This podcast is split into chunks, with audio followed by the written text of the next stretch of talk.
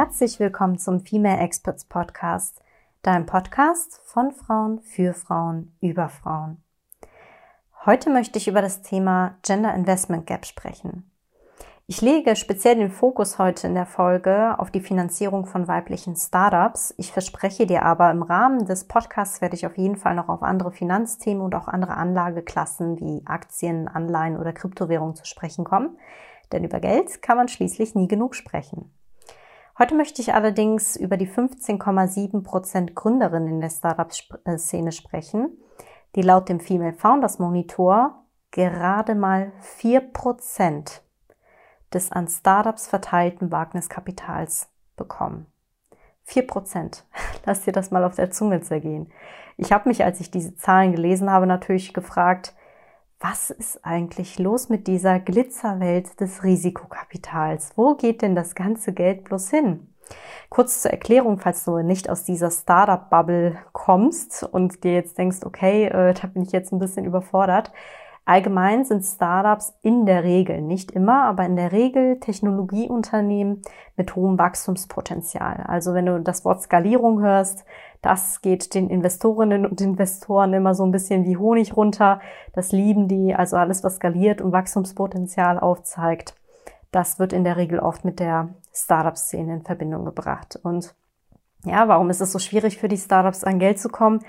Ja, du kannst dir bestimmt vorstellen, wenn du so Bankangestellter oder Angestellte wärst, da kommt jemand rein und sagt, hey, ich habe ein innovatives Geschäftsmodell. Möglicherweise skaliert das in den nächsten fünf Jahren. Ich kann es dir aber nicht versprechen. Ja, du kannst dir vorstellen, die Bankerinnen und Banker werden dir jetzt nicht irgendwie mit offenen Armen entgegentreten und sagen, ja klar, take my money sozusagen. Deswegen ist es für Startup-Gründerinnen und Gründer etwas schwierig an Kapital zu kommen und sie wenden sich entsprechend beispielsweise an Venture Capitalists. Das sind dann Geldgeberinnen, Geldgeber oder auch an Business Angels. Die gehen dann noch ein bisschen weiter und helfen noch mit Know-how, mit Kontakten oder Erfahrungen. Und die sind meistens übrigens auch um einiges wichtiger als das reine Geld.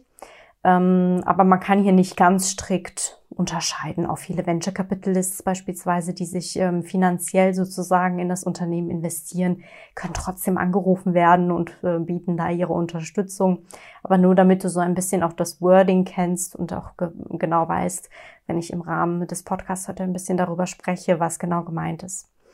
Ich habe mich also gefragt, okay, was ist los? Was ist los mit dieser Risikokapitalwelt? Wo ist der Glitzer hin? Warum sind es nur noch vier Prozent, die Frauen bekommen? Oder warum sind es erst vier Prozent, müssen man wahrscheinlich sagen. Nun ja, wenn man einen genauen Blick auf diesen Bereich des Investment, der Investmentbranche wirft, dann wird klar, welche Faktoren hier als Stolpersteine dienen. Zum einen Ganz ehrlich, wir haben zu wenig Investorinnen. Also wenn wir schon zu wenig von Frauen geführte Startups haben, dann ist die Anzahl der Investorinnen wahrscheinlich ein Pendant dazu. Es sind nämlich in ganz Europa nur 10 Prozent. Das heißt, wenn du natürlich nur 10 Prozent weibliche Investorinnen hast, ist die Wahrscheinlichkeit, dass du zum Beispiel bei einer Seed-Runde, wo es darum geht, Geld einzunehmen, vor einer Frau sitzt, ist die Wahrscheinlichkeit natürlich sehr, sehr gering. Du wirst dich wahrscheinlich in einer reinen Männerrunde wiederfinden. Warum ist das ein Stolperstein? Warum ist das ein Problem? Nun ja, wir Frauen, ähm, ja, wir gründen unsere Startups in der Regel in sogenannten, bitte stell dir jetzt ähm, visuell für Anführungsstrich vor, wir gründen in sogenannten Frauenthemen. Ja, das können Periodenunterwäsche sein, das kann ein Algorithmus sein, äh, der die perfekte BH-Größe ausrechnet, das kann nachhaltige Kosmetik sein. Wir gründen natürlich auch in Bereichen, in denen wir gut, uns gut auskennen. Ja, wir sind hier bei Unconscious Bias, wir sind hier bei Gender Bias mittendrin, denn das Ganze fängt natürlich in der Schulzeit, im Studium an. Wir sind in MINT-Fächern unterrepräsentiert. Da wird, das geht dann in die berufliche Welt und dann natürlich auch in die unternehmerische Welt weiter, denn wenn du nie etwas mit MINT zu tun hattest, ist, wenn du dich technisch vielleicht auch durch Unconscious Bias gar nicht versiert siehst, also wenn du gar nicht das Gefühl hast, du könntest in dieser Szene überhaupt einen Fuß reinkriegen äh, und geschweige denn ein Startup dazu gründen. Das sind so die sogenannten Deep Tech Startups oder Hyper Growth Startups werden die genannt, die in diesen MINT-Fächern auch gegründet werden. Da siehst du dich natürlich auch gar nicht, wenn du gar nicht aus dem Bereich kommst. Und äh, das ist, du siehst, ne, das ist wie so ein Dominoeffekt, der sich da durchzieht, denn wenn wir diese Frauenthemen, bitte hier wieder in Anführungsstrichen sehen, wenn wir das uns anschauen, dann kommen natürlich auch andere Wertehaltungen mit einher. Also ähm, wir Frauen legen viel Wert auf Green Economy zum Beispiel oder äh, Social Entrepreneurship, das spielt bei uns eine große Rolle. Also viel, was mit Nachhaltigkeit, mit Wertschöpfung zu tun hat. Das ist natürlich auch das aktuelle Mindset. Das bedeutet nicht, dass das Männern nicht wichtig ist. Das sage ich vielleicht noch ganz speziell dazu. Im Investorinnen-Mindset ist es allerdings manchmal ein, ein kleiner Widerspruch, der sich da auftut. Also dieses wohlgemeinte, positive, nachhaltige, ja, purpose-getriebene, diese Wertehaltung, die sehen die manchmal als Widerspruch zur Skalierbarkeit und zu dem Wunsch, einen schnellen Exit hinzubekommen. Auch hier wegen dem Wording. Ähm, es ist nicht immer Ziel eines Startups, aber manchmal ist das Ziel ein Exit. Das bedeutet, man ist an einem gewissen Punkt finanziell angelangt, an dem das Startup eine, ein so gutes Standing hat, finanziell vom Team her, von der Entwicklung, von dem Produkt oder der Dienstleistung, dass vielleicht ähm, sozusagen ein Verkauf anstehen könnte. Und das ist nicht immer Ziel, aber es ist oft Ziel, vor allen Dingen, wenn Investorinnen und Investoren dieses One Billion Dollar Startup suchen, das im Technologiebereich so schnell skaliert und so gute Einnahmen fährt, dass man es großzügig sozusagen weiterverkaufen kann. Und da sehen die oft einen Widerspruch. Ich sehe ihn persönlich nicht. Das ist allerdings, da muss ich vielleicht so ein großes, da musst du dir jetzt ein Banner über deinem Kopf vorstellen, wo wirklich steht, ähm, dass diese mein, das ist meine Meinung. Äh, das sehe ich hier an der Stelle überhaupt nicht so. Ich glaube, das hat so ein bisschen mit der Mentalität in der Startup-Szene zu tun, die auch so ein bisschen Silicon Valley ähm, getrieben ist. Und diese Mentalität geht sogar so weit, da sind wir schon fast beim nächsten Punkt, dass wir so eine Art Workaholic-Einstellung haben. Ja, also es ist so on vogue. Ja, du musst deine Ernährung, deinen Schlaf, vielleicht sogar deine Beziehung erst optimieren, dann dem Startup unterordnen und vielleicht sogar opfern, wenn du merkst, das ist immer noch nicht genug und du musst diesen letzten Schritt gehen, damit das Startup ähm, sozusagen äh, berühmt wird oder, oder halt entsprechend dem Exit immer näher kommt. Und dieses Spiel spielen Frauen halt nicht mit. Was gut ist, darauf gehe ich gleich ein.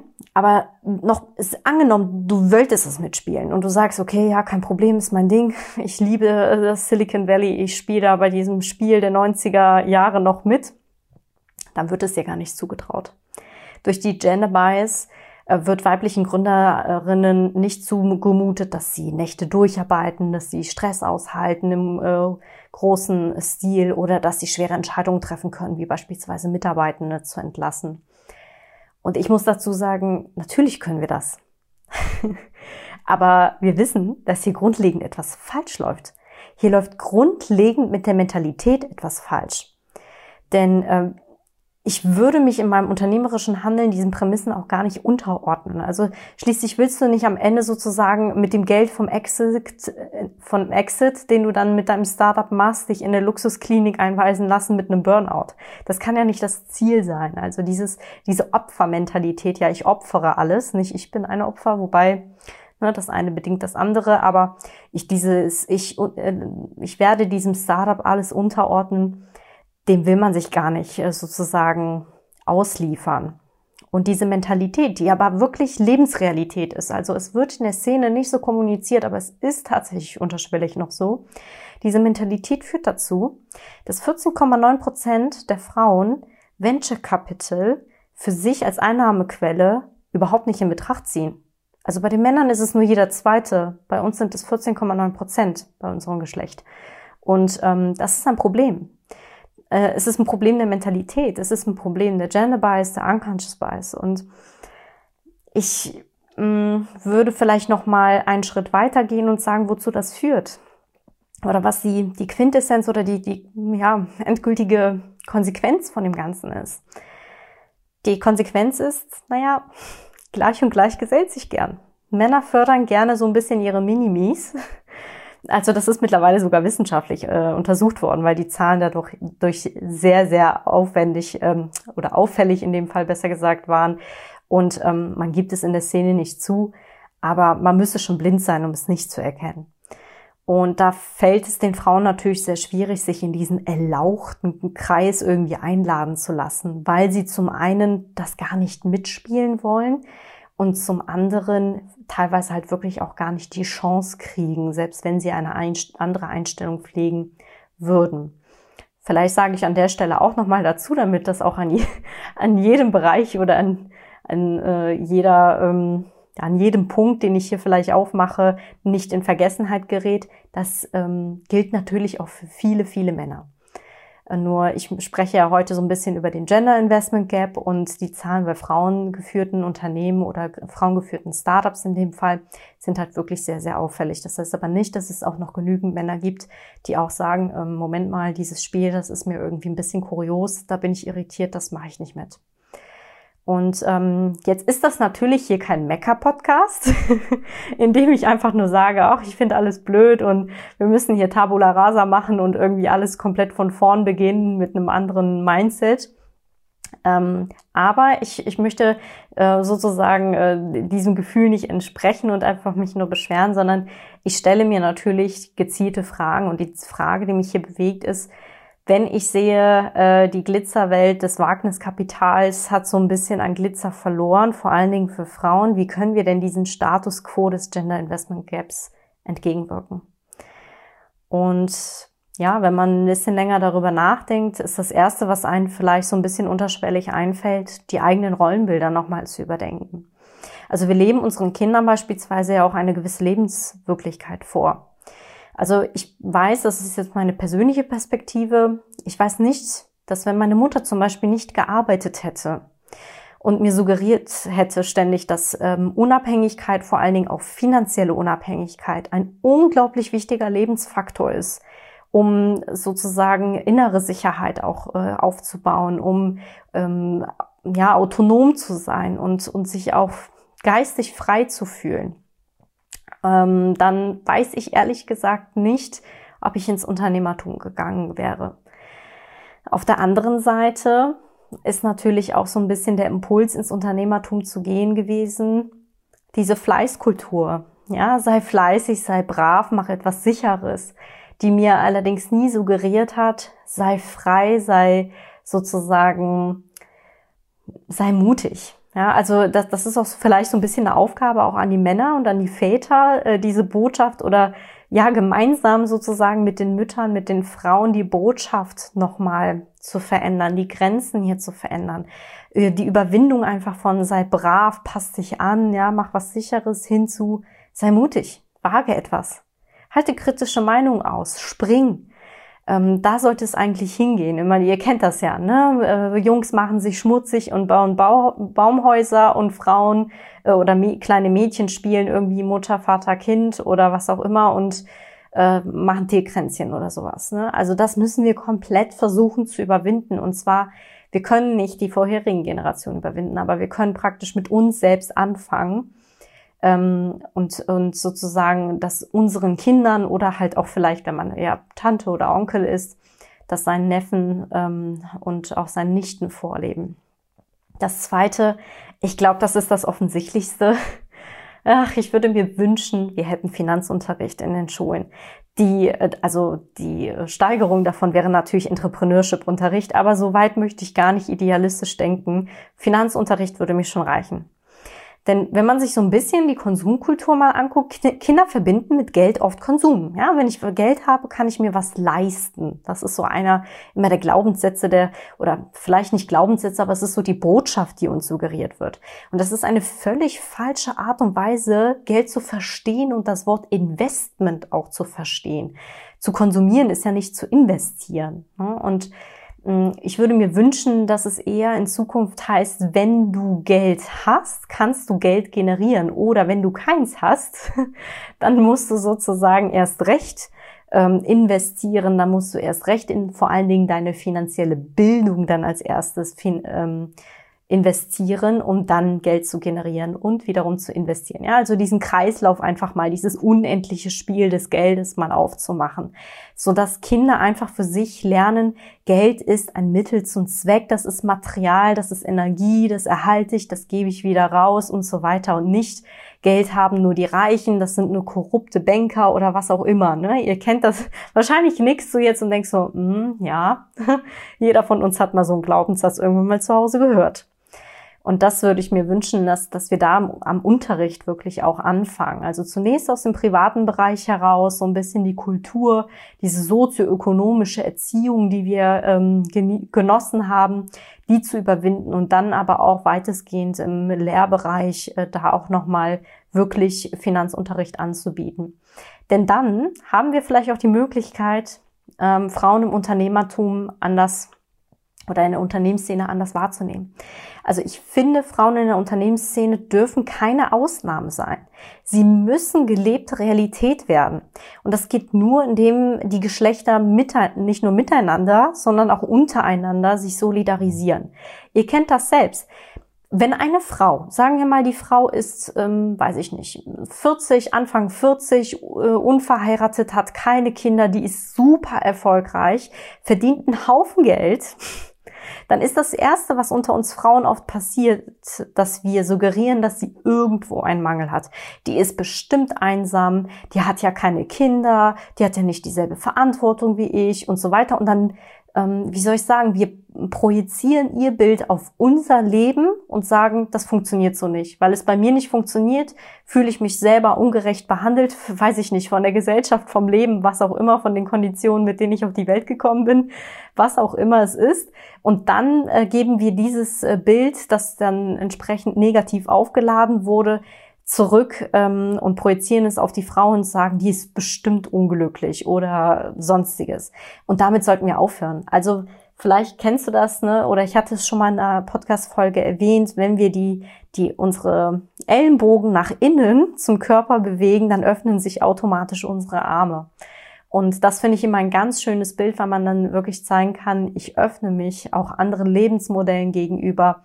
Und Frauen im Unternehmertum sind, oder im Unternehmerinnentum muss man dazu besser sagen, die sind für mich keine Kuriosität, sondern die gehören einfach hin. Ja, und für welches Lebensmodell sie sich entscheidet, mit oder ohne Kinder, mit Mann, mit Frau, was auch immer, das spielt überhaupt keine Rolle das ist auch so ein bisschen etwas, wo man bei sich selbst anfangen äh, kann. Ja, und da kommen wir direkt zur Diversität. Ne? Also es geht ja wirklich mit Gleichstellung und auch mit so ein bisschen kultureller, ähm, ja, mit, mit Neujustieren des eigenen kulturellen Mindsets einher. Ähm, teilweise bewegt sich zum Glück etwas. Also das sollte ich vielleicht dazu sagen, sonst wird das alles so ein bisschen negativ aufgeladen. Es bewegt sich zum Glück etwas. Leider allerdings aus der Not heraus. Also viele Unternehmen merken, dass sie ihre Zielgruppen gar nicht mehr erreichen oder abholen können mit ihren Dienstleistungen oder Produkten, weil sie sie einfach nicht mehr verstehen. Und das führt halt dazu, dass sie dann zunehmend ihre Teams diverser gestalten und sich Leute reinholen, die anders denken, als sie Perspektivwechsel animieren wollen ähm, oder initiieren wollen. Das ist das richtige Wort. Das führt dann natürlich zu mehr Gleichberechtigung und auch zu einem kulturellen Wandel, auch in der Startup-Szene. Ich muss dir ganz ehrlich sagen, der Grund ist mir eigentlich egal, warum wir mehr Diversität haben. Aber er muss geschehen. Mit Diversität übrigens, das sollte ich vielleicht noch klar machen, meine ich jetzt nicht nur mehr Frauen, sondern damit meine ich mehr Menschen, die wirklich divers sind, ja, die ob mit oder ohne Behinderung, äh, egal welche Hautfarbe, religiöse Zugehörigkeit etc. Also wirklich Diversität, wie sie im Ursprung gedacht ist.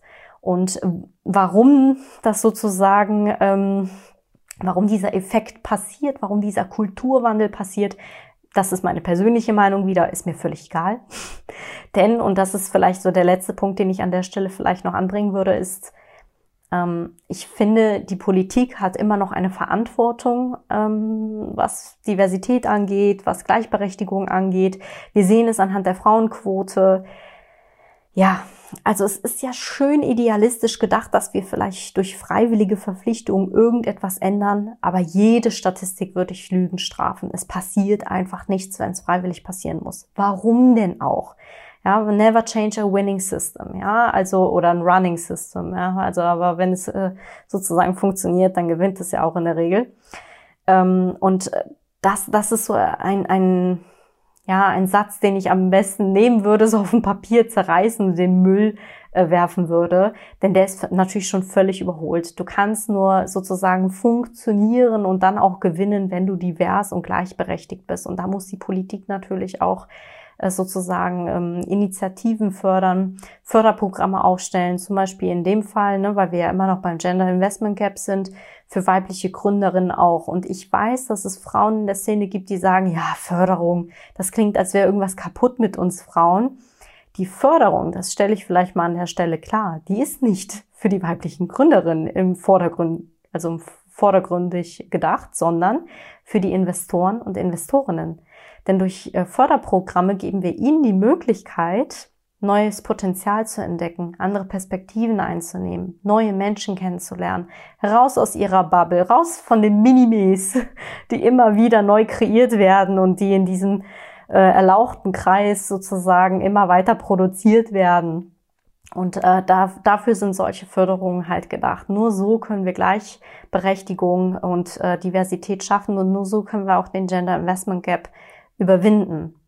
Du siehst allerdings natürlich, hier ist halt immer noch Nachholbedarf. Also da ist vieles in Bewegung und unglaublich viele Ideen werden auch bereits umgesetzt. Also wir ähm, haben zunehmend mehr Investorinnen, die auch in der Öffentlichkeit zum Beispiel sichtbar werden. Die treten dann auch wirklich auf, die zeigen sich als Role Models, die thematisieren äh, sozusagen ähm, die kritischen Themen und machen sie publik.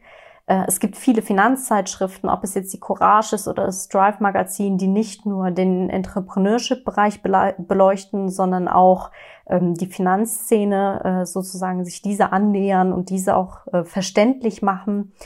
Und ähm, natürlich auch in der Szene selbst. Es wird auf den Mangel an Risikokapital für Frauen äh, geführte Startups hingewiesen, übrigens auch von sehr, sehr vielen Männern die halt einfach sagen, ja, ähm, das finden wir auch ein bisschen langweilig. Ja, wir finden das langweilig, immer mit denselben Leuten äh, zusammen zu ähm, zusammenzuarbeiten und um nochmal auf das Running und Winning System sozusagen äh, einzugehen. Ja, das System läuft vielleicht, aber es ist kein Gewinner und kein Gewinnerinnen-System mehr, weil die halt merken, da fehlen uns einfach viele Menschen, die wir da noch mit integrieren sollten, um wirklich auch dauerhaft in dem Spiel in dem Unendlichen zu bleiben, um es im, im Sinne von Simon Sinek nochmal zu, ähm, zu erklären. Und ja, also es, es ist viel Nachholbedarf da. Es gibt die Stolpersteine, aber es ist auch einiges im Fluss, vieles in Bewegung. Und dafür wollte ich mit der heutigen Folge so ein bisschen auch Sensibilität schaffen, auch wenn du gar nichts mit der Szene zu tun hast und dir denkst, okay, wow, okay, das war einfach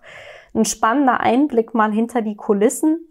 Ähm, dann würde mich aber trotzdem, würden mich deine Gedanken äh, zu dieser Podcast-Folge sehr interessieren. Also wie du das auch siehst, ob du jetzt selbst ähm, Verbindungen dazu hast, ob du selbst betroffen bist oder ob du sagst, hm, ich selbst nicht, aber ich kenne vielleicht jemanden oder ich habe einfach mal neutral zugehört und mir sind da einige Gedanken gekommen, wo ich sehe, das sind auch, auch Stolpersteine oder es könnten auch potenzielle Lösungen für diese Herausforderung unserer heutigen Zeit sein. Das würde mich sehr interessieren. Lass uns hier gerne in den Austausch kommen. Und in diesem Sinne wünsche ich dir einen wundervollen Tag. Ich danke dir fürs Zuhören. Deine Kinga.